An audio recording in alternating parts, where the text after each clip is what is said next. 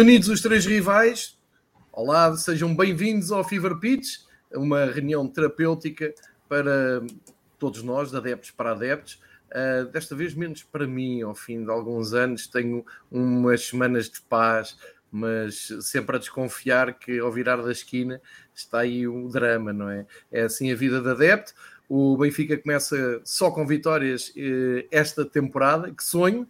Eh, entretanto, Pedro Varela e Miguel tropeçaram no campeonato e disseram que se recusavam a fazer o Fever Pitch. É mentira.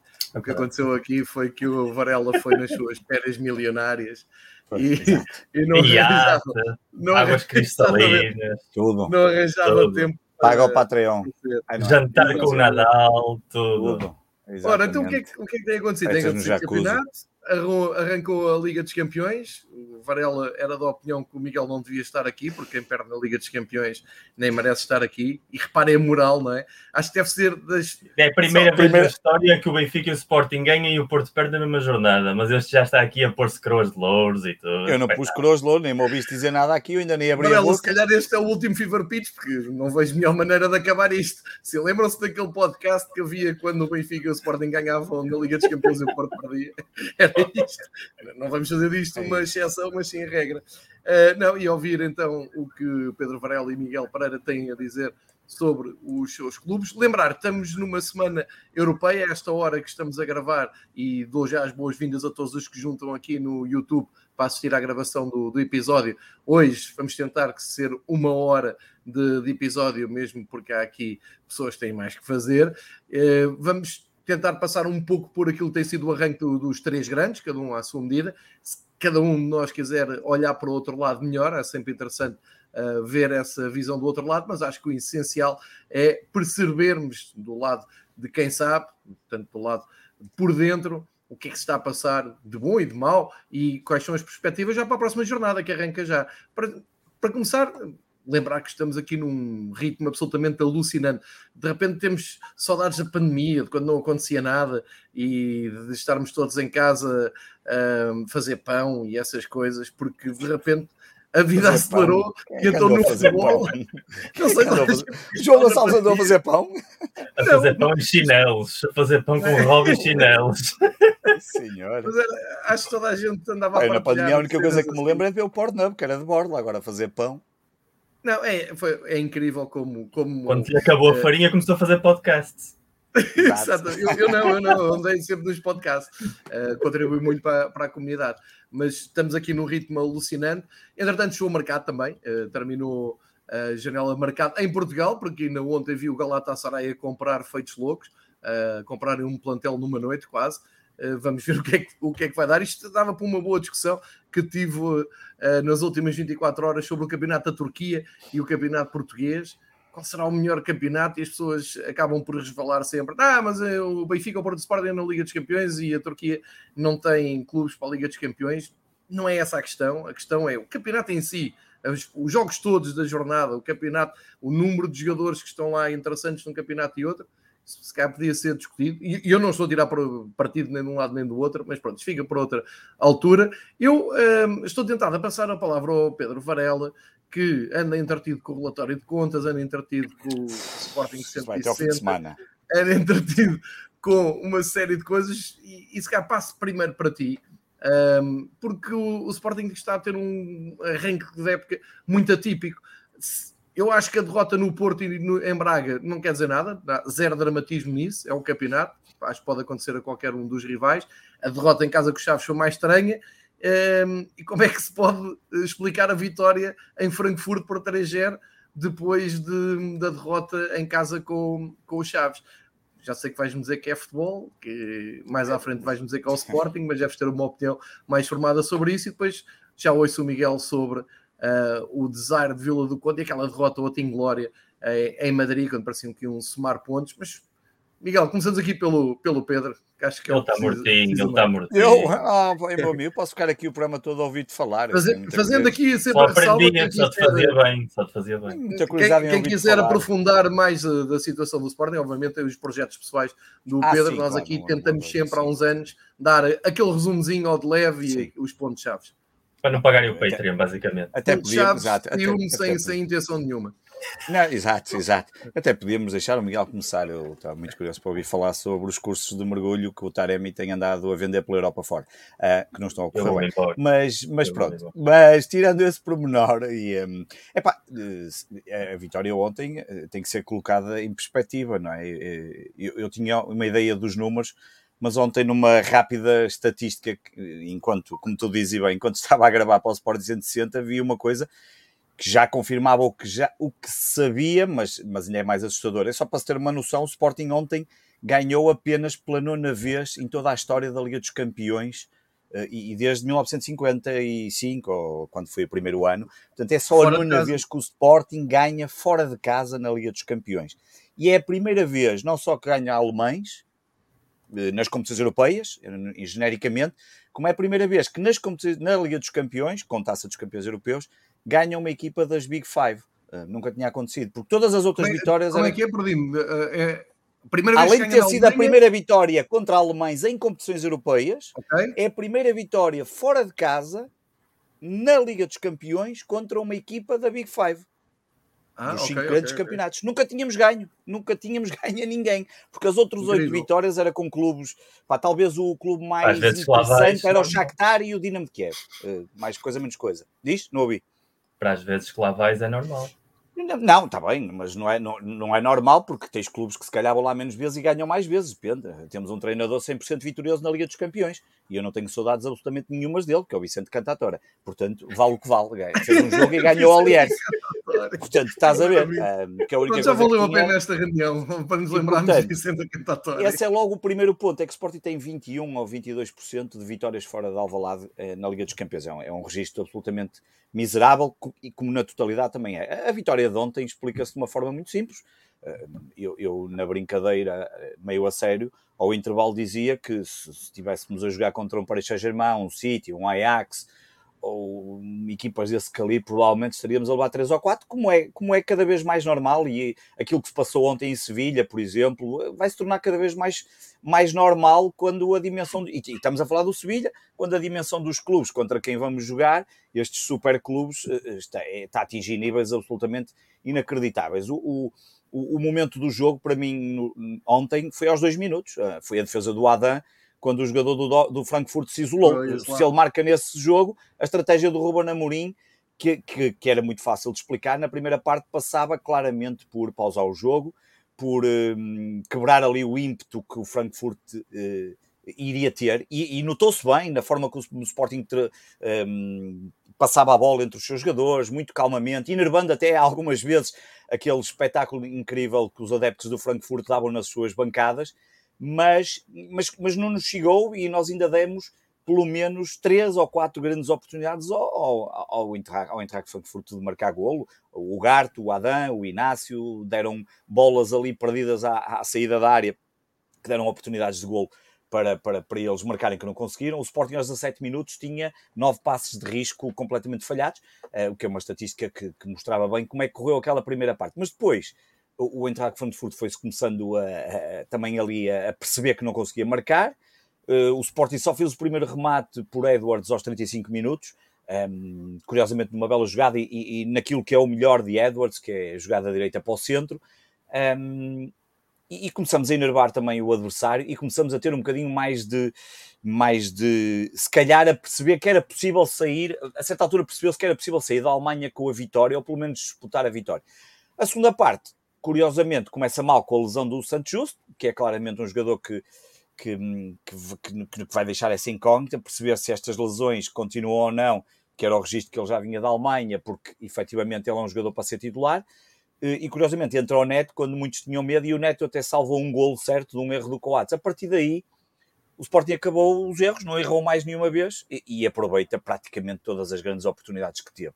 E, eh, e, e foi lá quatro vezes, marcou três golos um, Edwards um, numa forma que, cada vez melhor e está muitíssimo bem.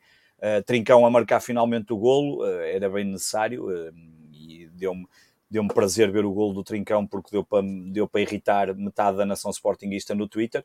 Um, Porquê? Por, porque eu mandei foder toda a gente e, e portanto, que estavam os, todos aqueles que andavam a falar mal do Trincão ao fim de cinco jogos e portanto foi bonito ver aquela reação de toda a gente, porque eu, eu não tenho pachorra para estas coisas de matar jogadores ou massacrar jogadores ao fim de quatro jogos numa equipa nova. É uma coisa que me irrita.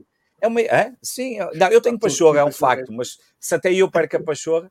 Epá, e, depois, hum, e depois, claro, o Frankfurt foi para a frente e nós facilmente marcamos o, o 3-0, uma grande jogada do Porro, num grande passo para o, para o, um, para o, para o, para o, para o Nuno Santos, que acabou por fazer o, o 3 e portanto, e a vitória é, é, a velha história, acaba por ser justa no sentido em que o Sporting marca as oportunidades. Não contrasta com aquilo que aconteceu em Chaves, o que é que achas que muda de um jogo para o outro? E, e já agora, ah, muda... esta é a cara verdadeira do Sporting, acho que a partir daqui... Não, o que eu, o que eu acho, a, a, grande diferença, quando tu dizes e bem, o que é que muda? Bem, o que muda, sabes, o, o Ruben Amorim disse uma coisa que é fácil de, de, de olhar para uma coisa. Nós jogamos exatamente a mesma coisa que jogamos contra o Estoril, contra os Chaves. A diferença é que as bolas não entraram. Eh, essa é a grande diferença. É, essa é a primeira grande diferença. Mas a, a, a equipa que jogou contra o Estoril, eh, a equipa que jogou contra o Estoril atualmente e que também entrou ontem contra o Eintracht, é provavelmente a melhor equipa do Sporting neste momento, em termos de, de 11 titular. Eu acho que depois okay. no banco temos, não temos tantas soluções como tem Porto e Benfica, acho que é, não é novidade para ninguém, um, e a diferença é, é, clara, há um investimento muito maior do Benfica neste momento do, do que ao Sporting, vale o que vale, não, não, interessa, é o que é, não, não vale a pena entrar agora nesta discussão, não, mas... O Benfica vem de três terceiros lugares, o Sporting claro, vem e, e, é vem de, e, vem de, muito mais anos, e, epá, e claro, o Benfica claro. lá saberá o investimento que, que, faz, isso, isso, essas coisas, eh, toda, é, é impossível é saber antes, quando elas acontecerem é que nós, nós só vamos saber se correu bem ou não depois elas acontecerem, e Obviamente. é fácil analisar analisar. Uh, portanto, e essa é que é a grande questão. Não, não, nem, nem, nem, é uma crítica, é o que é, é uma realidade. E o Sporting teve Verdade. que uh, fazer aqui algumas alterações. E como tu dizes, e bem, eu tenho andado a ler o relatório de contas, não vai demorar alguns dias porque aquilo são 200 páginas, mas a verdade é que o Sporting encontrou ali, nestes últimos dois anos, um meio termo. Correu bem nos últimos 4, 5 janelas de transferência, acabou por não correr bem nesta última, especialmente a partir do momento em que vende o Mateus Nunes. Mas eu acho que a grande diferença é que o Sporting eh, contra o Estoril acabou por marcar as oportunidades sem problema nenhum, ontem também, e contra os Chaves não marcou, o Sporting na primeira parte contra os Chaves podia ter marcado 3 ou 4 golos, não marcou nenhum. Uh, acaba por ser assim, eu acho que, ainda no outro dia estava a dizer isto, o Sporting com a equipa que tem, uh, tem tem mais que jogadores suficientes e qualidade para ganhar a 97 ou 98% das equipas do Campeonato Nacional. A grande dúvida é se vai conseguir ganhar ao Braga, ao Porto e ao Benfica. Essas é que são as grandes dúvidas, porque o resto está mais que visto que é possível. Agora, se a regularidade se vai manter, se não, vai, se não vão haver lesões, este campeonato é completamente diferente de todos os outros. Vamos jogar dois. O Sporting já vai jogar daqui a dois dias, menos três dias. Aliás, quando o jogo acabou eram menos três dias, praticamente eram três dias ali certinhos, que é esta 72 horas, mas ali três dias até jogar contra o Portimonense. E essa é que vai ser a grande dúvida. Agora, temos um plantel, olhando para os três, parece-me claramente inferior mas, mas, mas digo aqui, não sei o que é que vai acontecer e, e é fácil de, de, falar a posterior. Eu acho que temos equipa para lutar pelo título. Se isso vai acontecer ou não, já vamos com, com um atraso grande e que vai ser possível e que vai ser difícil. Não vai ser nada fácil, pelo contrário, de recuperar, mas, mas na prática foi isso que se passou e ontem voltamos a ser. O Sporting, repara, vem de um momento absolutamente contrário àquilo que era até nas últimas épocas, sofreu muitos golos até, até aos Chaves e, por exemplo, nos últimos dois jogos, ganha dois jogos, eh, Chaves, Estoril e Eintracht, com cinco golos marcados e nenhum sofrido. Um, e como o Ruben Amorim diz, eh, é preciso é ganhar jogos, porque ganhar jogos muda tudo. E não há melhor exemplo do que isso, do que o Manchester United, que a segunda jornada estava para descer e hoje em dia está no quinto lugar, vale o que vale, eu não acredito que eles também sim, sim. não sei se trarão nem, para lutar... campeonatos, por amor de Deus. Exatamente, não sei se conseguirão lutar pelo top 4, hum, provavelmente será o grande objetivo do Manchester este ano, mas as vitórias mudam muito e as vitórias ajudam obviamente claro. a trazer aqui um, outro ânimo, uh, claramente a vitória contra o Estoril trouxe aqui uma ajuda essencial, mas eu acho que obviamente houve ali também um desacerto ofensivo por parte do Eintracht que lhe cheio caro e nestas coisas, às vezes somos nós a dizer quando perdemos nós em Alvalade ou perdemos fora de casa que não marcamos e os outros marcam, é, foi o que aconteceu ontem. Eles, eles não marcaram e nós acabamos por concretizar, até bem mais do que eu imaginaria, porque eu nunca imaginaria ganhar 3-0 na Alemanha ontem. E ganharam muito bem. Vou passar aqui ao, ao Miguel para, para, agarrar um bocado nesta tua ideia do contraste entre a vitória na, na Alemanha e, a, e, aquela derrota inesperada. Entra dentro, o Sporting já ganhou, mas ainda um pouco marcado por aquela derrota em casa com os Chaves, quando nada levava a querer. Uh, Miguel, tu, tu, também viste o Porto a perder. O Porto ainda foi mais estranho. O intervalo estava a levar três uh, em Vila do Conde, do Rio Ave, duas equipas que subiram de divisão uh, este ano.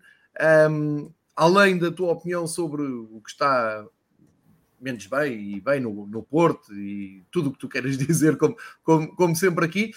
Um, como por, ponto de partida do teu pensamento, lançava-te esta escada que é, que é o seguinte: terá sido aquela jornada, jornada da exceção que confirma uh, a regra, ou porque entretanto o, Benfica também já, já esteve para perder pontos e acaba, acabou por, por ganhar no, nos últimos minutos. Um, achas que foi a exceção que confirma a regra ou vamos ter um campeonato mais apertado e com mais imprevisibilidades, também fruto deste, deste aperto de, de calendário que não dá muito tempo a respirar? Qual é a tua opinião? E, eh, claro, como é que estás a ver o Porto? Em primeiro lugar, uh, quando, onde é que estavas quando soubeste que me a Rainha da Inglaterra? Estava a gravar Estava o Pitch com os meus amigos. Estava a gravar o primeiro pitch com meus amigos e vamos dizer isso para o resto da vida e é, é, é realmente uma tremenda. E, e entende-se, porque a Rainha da Inglaterra era uma pessoa rija, uma pessoa que mostrou uma grande resistência, esteve viva em todas as edições dos Mundiais.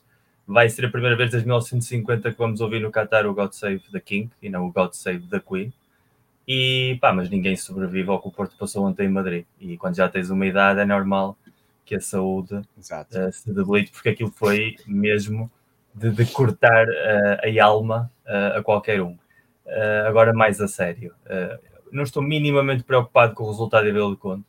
O Porto, historicamente, e isto já vem de há, de há muito tempo para cá, até mesmo na etapa Mourinho, no início do campeonato, perde sempre pontos de uma maneira estúpida.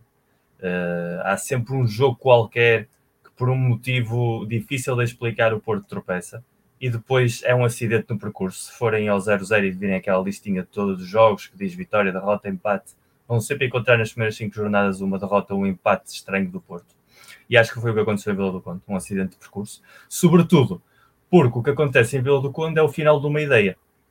O Sérgio Conceição é um treinador cuja uma das suas principais características para o bem e para o mal é a teimosia, extremamente teimoso. E é teimoso na maneira como lidera a equipa, é teimoso na maneira como faz o desenho tático da equipa, é teimoso na liderança, é teimoso naquilo que ele considera que está bem e naquilo que ele considera que está mal, e é teimoso também no caráter e na atitude, para o bem e para o mal, tem as duas coisas. E taticamente ele tentou, no início da época, ver qual era a melhor forma de jogar, da maneira como a equipa podia sobreviver à ausência de um jogador tão importante como foi o Vitinha, que foi o núcleo à volta do qual girou toda a equipa no ano passado, sobretudo depois da saída do Dias. Foi quem manteve a equipa estruturada naquele 4-2-3-1 de uma maneira equilibrada. E quando o Porto perde o Vitinha e não tem nenhum substituto à altura de Vitinha, porque isso não existe, estamos a falar de um jogador que saiu de Portugal depois de cumprir o primeiro ano completo sénior e é titular no meio campo do PSG e dá bolas ao Messi, ao Neymar ou ao Mbappé. Esse é o nível do Vitinha. Portanto, não podemos, dentro da realidade do futebol português, pensar que se perdes o Vitinha vais encontrar outro Vitinha. Não vais. Podes encontrar um jogador que tenha potencial, um jogador que cresça, um jogador que tenha coisas porreiras, mas esse jogador com o impacto imediato não existe. Então eu acho que o Sérgio passou o verão à procura do modelo alternativo e nós falámos aqui do início que a obsessão que ele tem com o Gegenpressing, que é muito antiga, uh, ele tentou fazer algo parecido com o Liverpool. Liverpool, curiosamente, também está a decair abruptamente, porque é uma ideia de jogo que exige uma entrega, um sacrifício e um físico a 100% dos jogadores, que sem isso ali falha sempre qualquer coisa. E o que passou com o Porto foi isso. A ideia do Sérgio no início do campeonato era um 4-3-3 com os avançados todos muito metidos para dentro, amplitude larga para os laterais e os jogadores do meio campo não tinham por que ser criativos, ou seja, não havia o perfil Vitinho, não havia o perfil Favieira, tinham era de correr com a bola, conduções, passe em desmarcação. Isso implica uma sintonia completa com os jogadores, completa com o plantel, que os jogadores estejam preparados para jogar em todos os cenários da mesma maneira e da mesma intensidade. E em Vila do Conde faltou intensidade em absolutamente tudo. Os jogadores, todos eles em campo, sejam os titularíssimos, sejam os jogadores que foram titulares por circunstância, fizeram uma primeira parte absolutamente lamentável. E na segunda parte veio ao de cima outros grandes problemas do Porto, que é a baixa qualidade do plantel em comparação com o ano passado. Continua a ser para mim melhor plantel que o Sporting, eu estou de acordo com o Varela. Acho que o nosso plantel e o do Benfica está um passo por cima do plantel do Sporting, não do ano titular, do plantel como tal. Uh, mas isso também são as decisões, porque afinal, se tivesse ficado o Mateus, talvez o plantel do Sporting tivesse ao nível do Porto, porque era um jogador diferencial e perdeu esse trunfo e não contratou ninguém para o substituir. Portanto, aí uh, acho que ele tem razão. Mas o que nós passámos a ter foi um modelo de jogo que exigia algo que os jogadores aparentemente não parecem estar dispostos a dar. E o Sérgio Conceição teve a capacidade de reagir. Já se viu em Barcelos, viu-se ontem em Madrid, voltou ao 4-2-3-1, mas um 4-2-3-1 diferente, porque não tendo Vitinha, jogando com o Eustáquio, que é um jogador que tem características parecidas numas coisas, mas claramente diferentes noutras, a equipa muda um pouquinho a cara, jogar com o Galena, tentar ser um Luís Dias de segunda classe, um jogador que tentasse fazer rupturas da esquerda para o meio, muito colado à linha, como fazia o Dias no início do ano passado, sem ter o talento, a qualidade e a capacidade diferencial do Dias, é o, o evidente sinal de downgrade que o plantel do Porto tem deste ano. Agora, perdendo Otávio para o próximo mês, mês e meio, um jogador que é intocável e insubstituível para Sérgio Conceição, vai trazer outro problema adicional e mais com esta cadência de jogos que vamos ter, pelo menos até à paragem das seleções. Portanto, o que nós temos é uma reversão tática que começou a dar resultados em Barcelos, que eu ontem acho que deu resultado, porque o resultado final não tem absolutamente nada a ver com o jogo. O Porto ontem devia ter ganho aquele jogo. Até o empate era um resultado lisonjeiro para o que fez o Atlético Madrid, que mais uma vez, como tem sido habitual nos últimos anos, não quis jogar para ganhar, jogou a primeira parte para não perder, e na segunda parte houve momentos em que simplesmente tentou não perder por dois. Só que entre o desacerto ofensivo tremendo do Porto, continua a ser um problema muito grande na Europa e tem sido nas últimas temporadas, a quantidade de remates que o Porto precisa para realmente marcar golos é muito grande. Uh, uma expulsão que eu já nem vou entrar na, na ridicularização do Taremi, porque para um jogador, por uma vez que não reclama que foi penalti sequer, foi absolutamente consciente, tinha caído ao chão e não fez reclamação, decidem expulsá-lo. Critérios da UEFA, não estou nem sequer para me chatear com isso, mas sobretudo a lesão do Otávio, que obrigou à entrada do Bruno Costa, que é um jogador que não serve para calçar sequer as botas que o Otávio calça, levou-o, atirou o Porto para perder o momento que tinha criado a partir mais ou menos do minuto 60. E depois aqueles últimos 10 minutos são absolutamente infernais, absolutamente atípicos para um jogo no, no Metropolitano, normalmente um jogo onde não acontece nada, ou acontecem muito poucas coisas. Em 10 minutos aconteceu ali de tudo. Parecia que tinha havido justiça poética com o penalti uh, que o Uribe remata e que o Oblak quase defende, para depois o Toy Martínez num contra-ataque, em vez de ter passado a bola ao Pep, que tinha corrido o campo todo e estava sem marcação, decide rematar, vai-se lá saber de onde, vai-se lá saber porquê, e acaba com aquele gol no último minuto, que é trágico. Uh, trágico a nível emocional, para quem merecia mais, mas que eu acho que nem belisca uh, os objetivos do Porto, porque o Porto continua a ser o candidato para seguir em frente perdeu em Madrid, era um resultado expectável. Pior se, se tivéssemos perdido na Bélgica ou se tivéssemos, inclusive, perdido na Alemanha. Perder com o Atlético Madrid podia fazer parte do guião. Uh, a partir daí, não acho que venha muito mal ao mundo. Acho que o mais importante é a qualidade de, da exibição ter sido alta, sobretudo na segunda parte, e que o Sérgio Conceição tenha percebido que tem de voltar ao plano do ano passado, que aquela ideia que ele esteve a cozinhar não funciona, pelo menos não neste momento.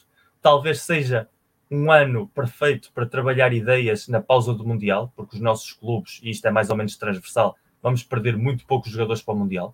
Vamos perder uma média, acho que, de 5 jogadores cada um de nós, em princípio, para, para, para, para o Campeonato do Mundo. Portanto, a partir daí vai dar muito tempo para os treinadores trabalharem ideias, variações táticas, e por isso é que eu continuo a dizer que este campeonato vai ser muito estranho. Vamos ter um campeonato até novembro, vamos ter um campeonato depois de novembro. Obviamente que eu entendo que os três vão estar na luta tanto antes como depois. Acho que o Braga vai estar na luta este ano, e ainda bem. Acho que é um plantel realmente muito bom. O Salvador fez um esforço para aguentar tanto o Horta como o Musrati e conseguiu um upgrade com o Banza. E o trabalho que o Arthur Jorge tem feito tem sido bastante melhor do que aquele que tínhamos visto com o Carvalhal. E há ali muita matéria-prima na formação do Braga que pode ajudar a dar esse salto. Portanto, pode ser um ano muito interessante. E a nível europeu, apesar de ter perdido o primeiro jogo, continuo perfeitamente convencido que vamos seguir em frente não, não me beliscou minimamente a nível anímico. E, e o que acho é que, uh, a nível de campeonato, não acredito que vamos perder muito mais pontos do que já perdemos. Uh, acho que o Benfica já anda há dois jogos a jogar aí um pouco no limite do perigo. Portanto, mais tarde ou mais cedo é inevitável, o futebol é assim, vai acontecer uma noite má. E a partir daí temos Porto Benfica, acho que dia 21 de outubro, e, e pouco depois, duas ou três semanas depois, temos a paragem para o Mundial e eu acho que aí vamos estar aqui todos a mais ou menos a falar do mesmo, de que está tudo muito equilibrado, estamos todos muito perto uns dos outros e que nos vamos divertir muito de janeiro em, em diante. Portanto, um, acabas por responder que aquela jornada foi mais uma exceção do que, do que a regra, também me parece.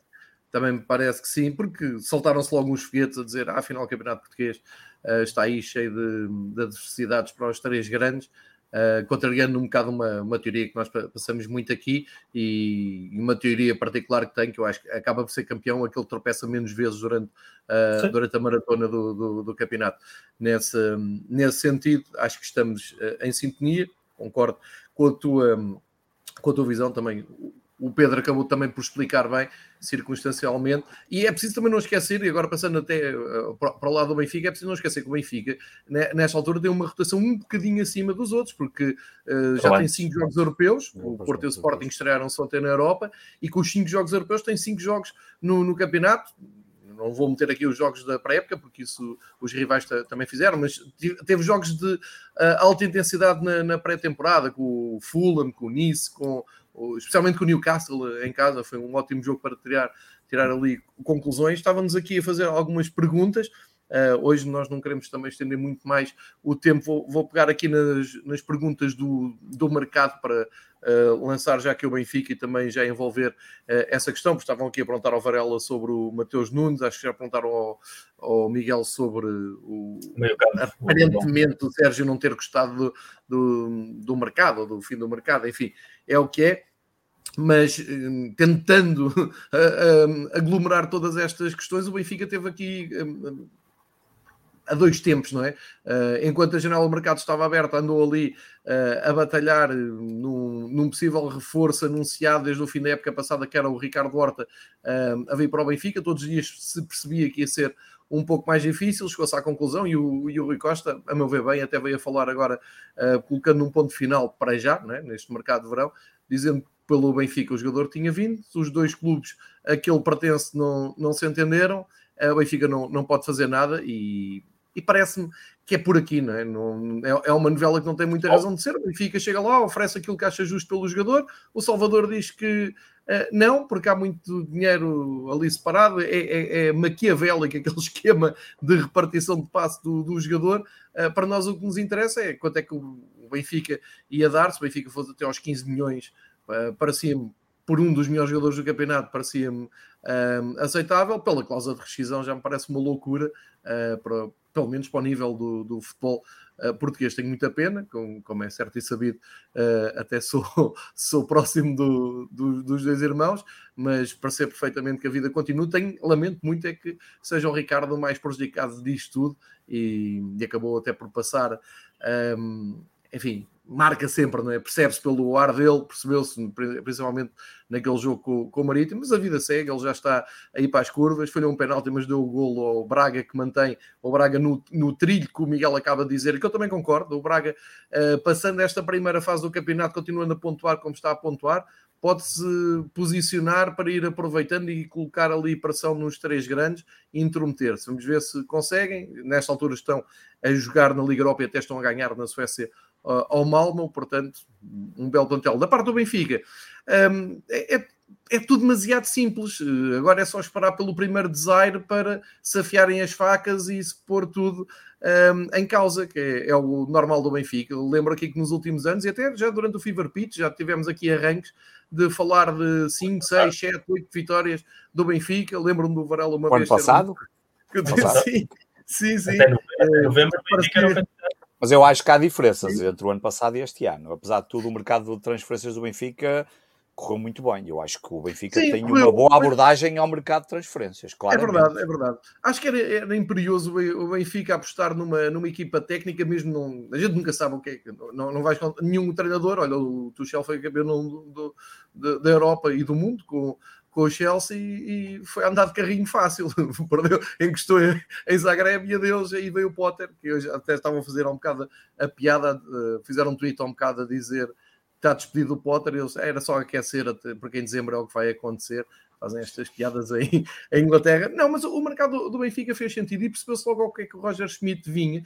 E acho que há aqui uns traços muito fortes e acho que é muito prematuro ainda falar. Também não acho que o Benfica não tenha tido testes exigentes. Já teve, já teve jogos eh, complicados no Bessa, o próprio Casa Pia em Leiria não, não foi um jogo fácil. Na Europa, os, os adversários do Benfica, não, o Benfica soube foi simplificar, parece-me, as eliminatórias e teve uh, a ambição que já há muito tempo que eu, que eu digo e aponto ao, ao Benfica que não tem, que é, uh, às vezes parece estar à frente da eliminatória e desinteressa-se pelo jogo, é uma coisa que me enerva imenso porque se podemos ganhar e se podemos ir marcando a nossa presença, eu não me lembro, Benfica ter cinco vitórias seguidas na, nas taças europeias, ou neste caso na Liga dos Campeões, metendo aqui as pré-eliminatórias. É muito bom. São quatro jogos das pré-eliminatórias, mais o jogo com o Maccabi, dir-me-ão. Se não ganhássemos ao Maccabi Haifa em casa, também não íamos fazer nada à Liga dos Campeões. Certo, mas eu há poucos anos lembro o Benfica assim com zero pontos da fase de grupos. Portanto, eu valorizo muito isto. E valorizo mais o facto do Roger Schmidt ter chegado e ter percebido o que é que tinha aqui à disposição. Tanto assim é que o 11 do Benfica, agora a base que, que ele tem trabalhado mais, só tem dois reforços. Tem o Neres, que é claramente um desequilibrador, um jogador de muita qualidade, eh, embora me pareça também que fruto de ter estado muito tempo fora e também talvez um pouco do feitio apaga-se durante, durante os jogos, é um jogador mais de, de, explosão, mas claro, vem dar mais qualidade, ainda por cima, se compararmos com o Cebolinha, o Neres já fez no mês aquilo que esperávamos que o Cebolinha fizesse nos últimos dois anos, basicamente. O, e depois o Enzo Fernandes, que é um jogador, quando vocês tiverem a é oportunidade é de ver... Bom. É muito quando bom. vocês tiverem a oportunidade de ver o Benfica, quando for às Antas e, e ao Valado, se forem ver os jogos, pá, Sei que a adrenalina é grande e a, a, rivalidade é grande, mas eu acho que vocês vão sentir o mesmo que eu já sentia ver o Luxo Gonzalez e o, o Lisandro uh, com a camisola do, do Porto e, e, o João Pinto, por exemplo, com a camisola do Sporting quando foi para o Sporting, por exemplo. Era incrível a história do Sporting. estava, estava, aqui, estava aqui a pensar um grande jogador do Sporting que me deixasse. Balakov, caralho, fogo. Tens de ir aos anos 90. Está bem, mas não, não, estava mais, mais bem servido. Sim, 90, mas percebem a ideia, vocês vão, vão vê-lo ao vivo e ele não é um jogador de televisão, é um jogador de, de estádio. Eu, eu, tive a sorte de ver os dois jogos no torneio do Algarve, estava lá de férias uh, e, e, fiquei impressionadíssimo com os dois jogos. Só convenci-me a mim próprio, bem, ok, o homem vem da Libertadores, estes estão a começar agora a correr, é óbvio que está no outro andamento, mas não é, não é, é o pacote inteiro, é, é muito bom jogador, uh, percebo que já se fala dele para ir para outro campeonato, que estes grandes jogadores não, não vão estar aqui na, neste circo da Liga Portugal muito tempo. Mas isto para vos dizer, são dois jogadores uh, encaixado num, num plantel de jogadores que já lá estavam no ano passado, mais o Florentino, que parece este ano claramente em grande, não foi aproveitado nos últimos dois anos, teve empréstimos, agora está muito bem.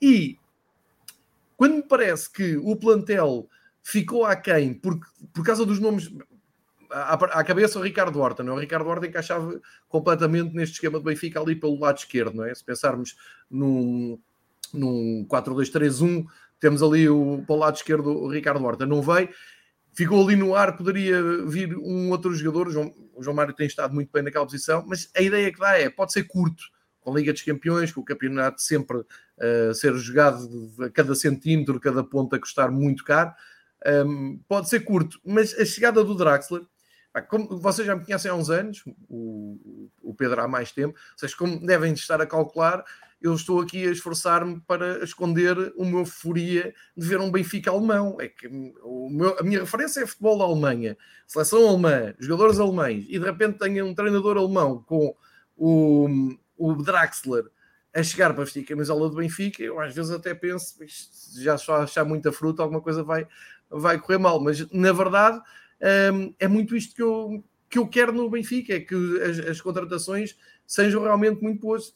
Quem diz que o Draxler pode, pode ser um barreto, pode, e, e, e pode tudo acontecer. Eu pensava que o Sublinho ia arrebentar aqui, não, não aconteceu, mas eu só ter visto o Draxler assinar ao lado do Rui Costa já fiquei contente. Agora tudo o que vier vem a mais, passo o exagero. Eu só de ver ele com a camisola do Benfica grande Draxler.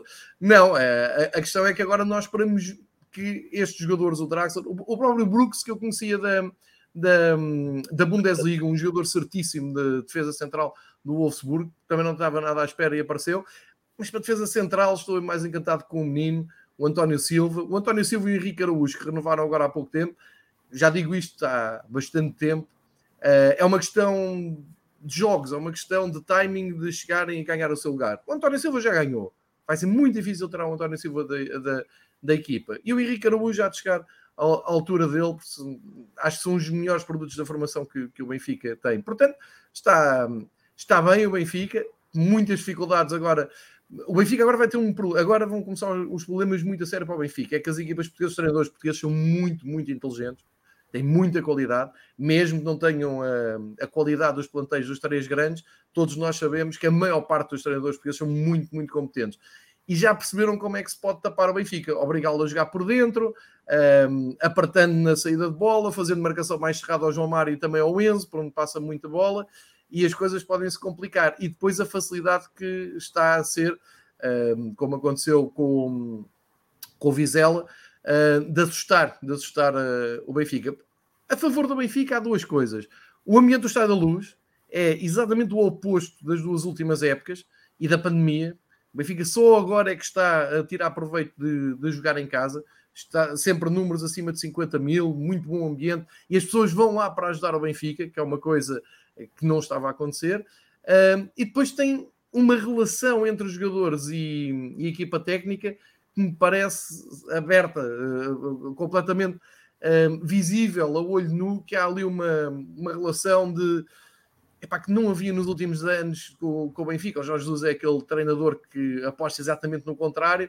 O Roger Schmidt, sem ser muito efusivo, percebe-se que tem os jogadores na mão e percebe-se pelas declarações do Diogo Gonçalves, do Chiquinho, dos jogadores que jogam menos e que estão confortáveis. Portanto, sim, agora sim, o Benfica começa bem, acho que estamos, estamos bem, mas há muitos problemas para resolver no, no futebol do Benfica, principalmente quando demora muito tempo a marcar ou quando está em desvantagem. E acho que em Famalicão já se vai perceber isso outra vez, uh, porque agora a tendência é, é o cansaço apoderar-se. Aqui a grande. Uh, Deixem-me só partilhar este momento. Eu fui ver o jogo para o meu sítio na bancada, Topo Sagres, na, no, no, na terça-feira, para a Liga dos Campeões, e no fim. Uh, aquela malta agora, quando o jogo acabou, fica ali a, a cantar, a descarregar a adrenalina uh, com um cântico a dizer e o Benfica ganhou. E é, e é, engraçado, vais cumprimentando pessoas, vais, vais partilhando algumas ideias do jogo. A primeira pessoa que veio ter comigo, um amigo meu já de algum tempo, uh, a contrastar com aquela alegria toda a dizer assim: oh, João Gonçalves, ele não muda a equipa, não se joga nada, estamos muito cansados, isto para Famalicão. E eu ouvi aquilo, ri-me e pensei assim: isto é que é o Benfica. Três pontos na Liga dos Campeões, 10 vitórias seguidas, recordes batidos a malta está a olhar para a frente, isto agora está muito complicado. Enquanto for assim, é bom, porque não se entra naquela onda de falsa eh, facilidade. Uh, e parece-me o Benfica assim está mais perto de fazer uma, uma boa temporada. Agora, vocês falaram aqui no, numa coisa, e vou voltar-vos a passar uh, a palavra, para tentar perceber o, o, o que é que acham que cada um dos treinadores, e já disse aqui que o Roger Schmidt agora vai ter que começar a gerir embora eu acho que ele, ele não tem não tem peças para gerir o 11 completamente, mas acho que nenhum dos, três tem qualidade. Ou seja, não tens 11 jogadores de fora para entrar para os que são titulares e a qualidade manter-se. Acho que percebe-se a ideia. Uh, mas como é que vocês veem isso do, do, do, vosso lado, dos vossos planteios, dos vossos treinadores, um, para semanas alucinantes? Acho que a gente nunca passou isto, porque os jogos da Liga dos Campeões são semanais, os jogos do campeonato têm que ser encaixados ao fim de semana e tu não tens tempo sequer para respirar. Sendo que nós, os três, mais o Braga, sempre que formos jogar com alguém do, abaixo de, de, metade da tabela para baixo, estão lá de cadeirinha à espera, não é? Porque não têm compromissos europeus e estão ali a esfregar as mãos para aproveitar. Vocês acham que isto vai ser dramático, vai mexer, mexer muito no campeonato, ou no fim vai ficar aquela sensação de que é quem falhar menos é quem, quem ganha. Começa aqui pelo Olha, Pedro. Gol do, teu, gol do teu amigo, Ricardo Horta, penalti. E bem, muito bem, grande Ricardo. Pedro, como, é, como é, era comigo primeiro. Ah, desculpa, sim, estava sim. distraído, entretanto. Para depois ir para o, para, o, para o Miguel. Calma, Miguel, não, não caias da cadeira. De, temos 15 minutos para, para ver aqui. Não, nós não temos 15 minutos, João, nós temos muito tempo. O Miguel é que só nós tem 15 minutos. Isso é um problema dele. Falar do Isso é um problema do Miguel. Exato, se é um problema do Miguel, se ele quiser abandonar o programa como tipo Santana Lopes, o problema é dele, não tem problema absolutamente É, ele sai e nós ficamos a falar principalmente de uma coisa que gostas muito, que é modalidades olímpicas, onde Exatamente. com o Benfica. Natação sincronizada, é aquele... que é uma coisa Sim. que ele. É, podemos falar Não, disso, não, temos aqui um, um, candidato a medalhas daqui a uns anos na natação, uh, fazendo para a piscina. rivalidade é. com o Porto nos saltos para a água. Exato, mas eu acho que este o Ruben Amorim outro dia disse que não, que não havia dúvidas nenhumas, especialmente a equipa, tendo em conta a equipa do Sporting e, um, e o banco ser eh, inferior, não em número de jogadores, mas em qualidade, que obviamente que vai fazer essas alterações. Ele até deu o exemplo do Pote, umas vezes irá jogar mais no apoio ofensivo, outras vezes até poderá descer para o meio campo.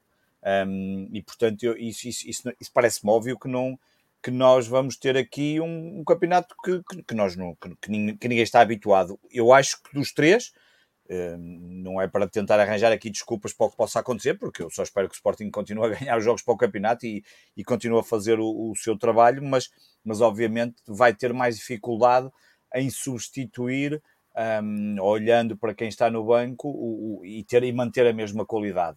Uh, e esse para, mim vai, esse para mim é o grande desafio, porque se fosse um campeonato normal, um, com, com mais algum tempo entre os diferentes jogos. Não é? Ainda ontem estava a pensar, o Sporting chega, chegou da Alemanha, uh, eventualmente hoje um treino leve, amanhã pouco mais para preparar e entre, entre ver jogos, entre preparar e entre treinar um bocadinho mais a sério, e no sábado já está a jogar contra o Portimonense. Portanto, a equipa Nossa. inevitavelmente vai ter que rodar, não, não, não há grande dúvida.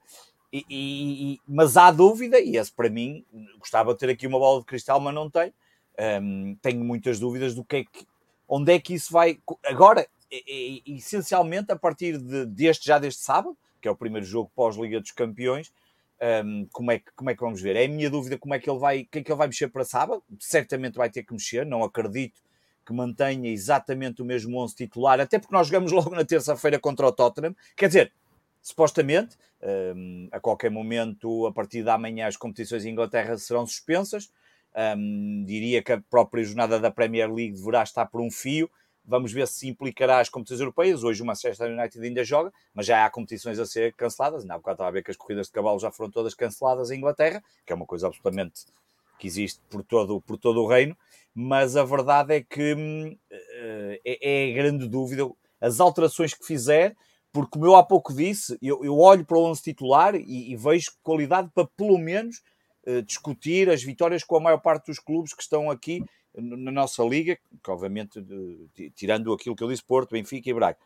Mas quando entrarmos neste ritmo, eh, não sei, é uma dúvida muito grande. Vai ter que mexer. Vamos ver como é que, eh, eventualmente, se esses jogadores eh, terão qualidade para, para fazer esquecer os da equipa principal. Eu acho que no nosso caso temos muito mais dificuldade. Temos jogadores bons para planos B, para planos alternativos, para seja o que lhe quisermos chamar, para entrarem e para jogarem os 30, os 40 minutos, 25 minutos, os 10. Agora, um, se o resto, se é o suficiente para o resto, não sei. Há um momento, nesta, nesta janela de transferência, há um momento antes de Mateus Nunes e depois de Mateus Nunes.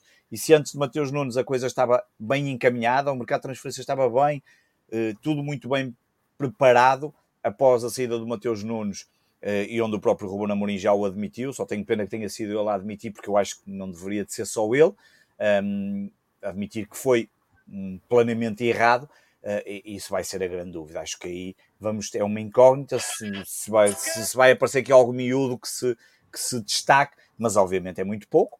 Uh, e portanto, olha, vamos ver o que é que este ritmo vai dizer. Um, espero que consigamos passá-lo e, uh, e, continuar na luta pelo título pós-mundial, porque eu acho que aí depois vamos ter um outro campeonato diferente. Já temos aí depois uma nova janela de transferências em janeiro, que já dará certamente para fazer os tais ajustes em função do, uh, do, do, que acontecer até aí, mas eu acho que o grande objetivo, pelo menos eu olho para o Sporting, e o primeiro grande objetivo é manter-se no campeonato, na luta, e já não é fácil porque já está com um atraso muito grande, eh, pode, não, não quer dizer que seja significativo, como tu disseste há pouco, mas é um atraso de alguns pontos, têm que acontecer é, é já aqui. pontos com chaves, não é? Porque com o Braga Aqueles e o três Porto... pontos com chaves uh, matou é, ali um bocadinho a coisa. E muito no início, parece que. Claro. Que, Agora, que é como o Miguel diz, vocês jogam dia 21 de outubro, uh, e depois vai, mas, mas nós também vamos ter que jogar, ok? Já jogamos com o Braga e com o Porto, certo? E os outros ainda não jogaram com ninguém. Mas, mas é ali um atraso que, não, que esta altura eh, deixa-nos pouca margem, ou seja, cada jogo do campeonato é quase é uma final para nós. Né? É, e é, é, claramente psicológico, era a minha dificuldade, era, era a minha grande dúvida eh, não dificuldade contra, contra o Estoril, porque não podíamos de forma alguma perder nenhum ponto ali, e portanto, esse vai ser a, grande. Agora, o que vai acontecer, eh, vamos ver, vamos ver se esta equipa tem capacidade para se aguentar. Eu temo, eu temo esse, eu tenho esse medo, esse receio que, que fisicamente não só se vá abaixo, até porque já vi alguns jogos de Sporting em que me pareceu que fisicamente a coisa não estava bem, o que é estranho porque o Sporting realizou um estágio uh, duríssimo, segundo os relatos de quem acompanhou lá, jornalistas que eu conheço até do, do, Sport, do Jornal do Sporting que estiveram lá e malta com quem falei, equipas boas, uh, rodadas, com, com dimensão, e depois já vimos ali em alguns momentos uma falta de intensidade que não seria nada normal para este início de campeonato. Vamos ver. Miguel, como é que tu vês? Uh, e, há pouco estavas exatamente a dizer isso, que há ali uma partida em falso do, do Sérgio Conceição, ali um, aquele costume de baralhar ali um bocadinho, uh, mesmo que ficou órfão de um Vitinha, como tu disseste bem, é absolutamente insubstituível no sentido da qualidade que tem e por isso é que é dono do, do meio Como é que vês então este, este aperto agora até ao, ao Mundial. Até faço aqui uma pequena provocação, após que isto é manter tudo como está, uh, manter esta distância, para depois, quando apanhar o Benfica, vir ao de cima aquilo que temos falado aqui nos últimos anos, que é aquela vontade a mais uh, do ADN do Porto no, nos, nos clássicos, que leva os clássicos muito mais uh, a peito e talvez aí tentar puxar para, para a frente.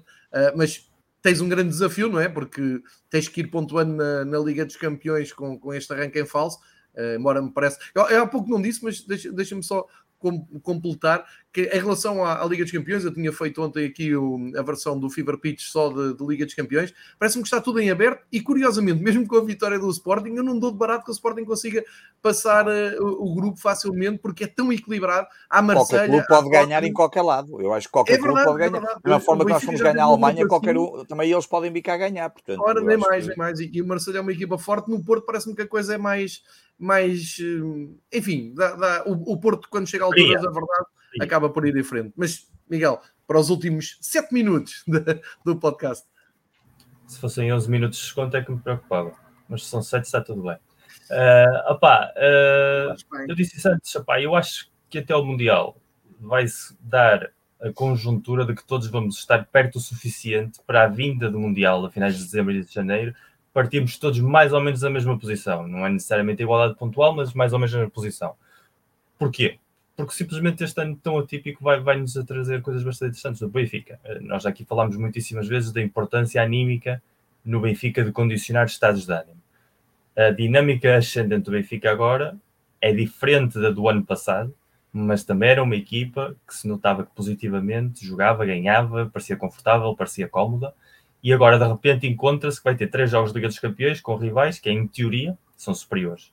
Não sei como é que esta equipa vai lidar com a possível derrota, ou quase inevitável derrota, ou potencial derrota, se isso depois vai ter efeitos no jogo a seguir para o campeonato. E com este calendário não há tempo para pensar. Ou se digere a derrota, ou não se digere a derrota. E o Benfica, historicamente, digere mal as derrotas, mesmo até quando elas são lógicas. Como pode ser o caso do PSG, por exemplo, só por diferença de potencial do plantel. E como já esteve jogos do campeonato, como tu disseste bem, com treinadores a começarem a perceber os pontos débeis do sistema, e como apesar de ter para mim o melhor plantel dos três, não tem um plantel perfeito. E não sabemos ainda, eu continuo a achar que o Draxler vai ser o Sarabia deste ano, ou seja, um jogador com uma qualidade top, que vem para aqui fazer um ano de valorização individual e de demonstrar realmente a sua qualidade e vai ser bastante importante para a equipa onde está a jogar, mas ao mesmo tempo Uh, basta o Benfica ter um dia mau, como o Sporting teve o ano passado, Santa Clara, por exemplo, e isso, esses três pontos valeriam igual que os de Vila do Conde e entramos aqui outra vez na rotina dos duelos diretos. Sim, sim, já era para ter acontecido com sim. o Vizela. Sim. sim. Nisso estou contigo, os duelos diretos vão ser fundamentais. E o Sporting, é verdade que já perdeu connosco, é verdade que empatou em baralha, mas também é verdade que já fez esses dois jogos. Falta de jogo com o Benfica para a primeira volta. Tem uma margem de recuperação que só tem a ser competente com quem tem a ser competente. E na Liga dos Campeões, obviamente, está naquele grupo em que pode ser primeiro e pode ser último. Eu acho que o Tottenham está um, um nível acima de todos, sobretudo tendo um competitivo como o Conte como treinador. Eu acho que isso é um plus muito grande, sendo o Tottenham um clube bastante estriónico e paradoxal. Acho que o Conte marca essa diferença, mas entre Marselha, Frankfurt e Sporting a coisa está mais ou menos equilibrada. No nosso caso, o Porto tem a obrigação inequívoca de passar com o grupo que tem, mais ainda com a ajuda que deu o Bruges ao ganhar o Leverkusen, porque essencialmente coloca o próximo jogo com o Bruges num, num jogo super importante que se o Porto ganha, não só... Normalmente ganhará, não é? ganha. Normalmente deveria ganhar. Agora, não ter Taremi e não ter Otávio é não ter os dois jogadores mais inteligentes da equipa. E isso também pode ser um downgrade, mas jogando em casa deveria de ganhar, até porque se Sim. não ganha, já está fora da Liga dos Campeões, porque já teríamos dois rivais, a partir do princípio que o Atlético ganha o Leverkusen com seis pontos, na segunda jornada outros dois com zero, é sempre muito complicado recuperar isso. Certo. E a nível do mercado, que também falámos aqui um pouco por alto, o Porto tem o problema que tem, o Porto está falido completamente falido. O Porto é a única equipa top da Europa que é campeã nacional, depois vender o seu melhor jogador, literalmente o seu melhor jogador em janeiro, num clube top, não, nunca passa por esta, por esta realidade e o Porto passou, conseguiu safar-se. Não tinha acabado junho e já tinha vendido os dois melhores jogadores da formação. Mesmo isso não foi suficiente e a equipa continuou a desvalorizar-se à medida que o mercado ia avançando, e claro, e no outro dia dizias que o guarda-redes, o, Diogo, também já está prometido. É? O Diogo, o Diogo, está prometido, ou seja, a situação económica do Porto é tal, e, e a UEFA apareceu outra vez. As notícias foram exageradas porque a UEFA pede é uma média de resultados dos diferentes exercícios e o Porto ainda tem de atualizar o exercício este ano e com a computação do exercício este ano não vai ter problemas a nível de participar em competições europeias, mas vive okay. permanentemente nesse limite, está constantemente sobre foco. Multado, e foi multado. Sim, mas o dinheiro da multa é devolvido no caso deles mostrarem que o relatório de contas cumpre. Portanto, no caso multa... do Porto é. No caso dos oito clubes que foram multados, já não. Já não aconteceu sim, isso. O Porto, o Porto demonstrar, vai recuperar, recorre e não, e não paga multa nenhuma, mas é essa claro. tensão permanente de estar claro. sempre nesse foco que leva a que a equipa acaba sempre por ter a necessidade de se desprender dos seus melhores jogadores, sobretudo de formação, porque a rentabilidade é de 100%. Aí, a nível fiscal, já sabemos como funciona, podes computar a rentabilidade da venda direta e portanto isso faz com que o Diogo seja obviamente o próximo a sair, até porque é o único que sobra da fantástica geração que foi campeã da Europa de futebol youth. Uh, é o único jogador realmente importante dessa geração que ainda está no plantel. Já sei o Fábio Silva, já sei o Vitinha, já sei o Fábio Vieira. Romário Barão nunca deu o salto que se pensava que podia ter dado e portanto temos o Diogo. Portanto, a equipa reforçou-se numa posição que era fundamental, que era de central, com, com o David Carmo, num negócio que é sonante 20 milhões, mas que na prática, graças ao amigo Salvador, são 5 milhões ao ano e basta ao Porto vender o Diogo Carmo no final deste ano e ainda, saca, ainda consegue pagar com, com uma jantarada ao Salvador grátis e uma mariscada ali em Matozinhos incluída no PAC, eh, mas continua a ser um plantel muito curto para a frente. E cada lesão, cada problema físico vai-se notar muitíssimo. Agora, eu conheço a Conceição e eu sei que rotar não é com ele, eu tenho a certeza absoluta, o Porto vai fazer exatamente o que o Sporting jogou ontem em Madrid, saiu ontem tarde em Madrid, vai jogar sábado à noite com o Chaves em casa. Tenho a certeza absoluta que, tirando o Otávio, vão ser exatamente os mesmos jogadores. Provavelmente entre o João Mário e o PP para o lugar do Otávio vão jogar os mesmos, porque a exposição não sabe o que é rodar. É um treinador que gosta de levar os jogadores até o limite, para o bem e para o mal, e acredito que a mentalidade dele seja eu tenho de espremer ao máximo estes jogadores até à pausa, porque depois estes jogadores vão ter férias vão ser um mês e meio que cinco ou seis podem estar no Mundial, a maior parte deles acabando a fase de grupos volta para casa, por exemplo, o caso do Taremi, uh, o caso do Eustáquio também. Os portugueses, dependendo mais ou menos de como a coisa correr, o Pepe, o, o Diogo Costa, o Otávio, se for eventualmente, ou, ou o Carmo, se for eventualmente, são os que podem ficar mais um giga ou outro, mas sendo engenheiro, a gente sabe que também não vão ficar muito mais tempo. Portanto, a partir daí, sabemos perfeitamente que o Sérgio Conceição vai jogar toda a carta em máximo rendimento imediato e depois, a partir de janeiro, a gente conversa para fecharmos e para a resposta de sim ou não, porque vocês falaram aqui do calendário e só para, uh, como estamos a, meio da semana europeia, recordando, os três jogam, os três rivais jogam no dia Todos 10, sábado. O Benfica começa logo às 3h30 em Famalicão. Depois, mais tarde, às 8h30, o Porto recebe o Chaves e um pouco antes, às 18 o Sporting Alvalade recebe o Portimonense. Uh, vamos deixar aqui para o próximo episódio algo que eu queria também perguntar com mais tempo ao Varela, hum, que já falámos aqui, mas se ele tem algum update em relação às assistências de Alvalade, continua muito por baixo. Hum, então, no rescaldo europeu, ou seja, isto nem é no rescaldo europeu, é entalados entre a Liga dos Campeões.